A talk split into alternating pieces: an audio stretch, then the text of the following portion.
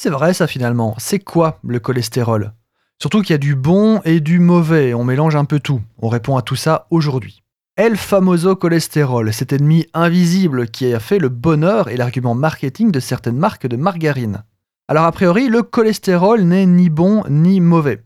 Il s'agit d'une substance produite par le foie qui sert principalement à la construction des membranes de vos cellules, mais pas que. On le retrouve aussi comme constituant de certaines hormones comme la testostérone ou le cortisol, il favorise la formation de synapses dans votre cerveau.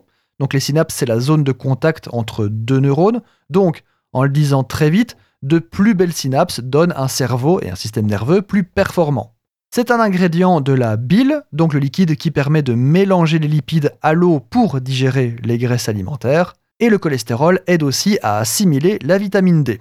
Donc, on peut remarquer un abus de langage. Avoir du cholestérol est normal. Le problème est le surplus de cholestérol, surplus qui engendre des problèmes cardiovasculaires, de l'hypertension, du diabète, entre autres choses.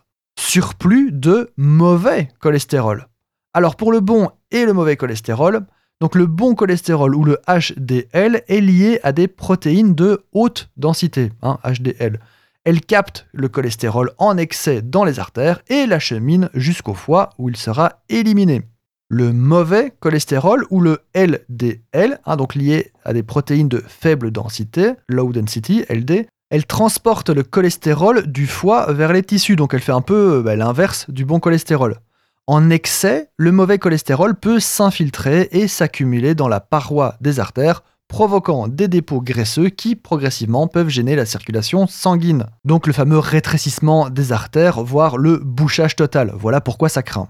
Pour le réguler, on parle forcément de rééquilibrage de l'alimentation, mais ce n'est pas toujours la cause. En effet, le surpoids, une glycémie élevée, le tabac, le stress ou encore un manque d'activité physique peuvent aussi en être la cause. Donc une bonne hygiène de vie permet de réguler ça, mais malheureusement, la cause génétique existe aussi.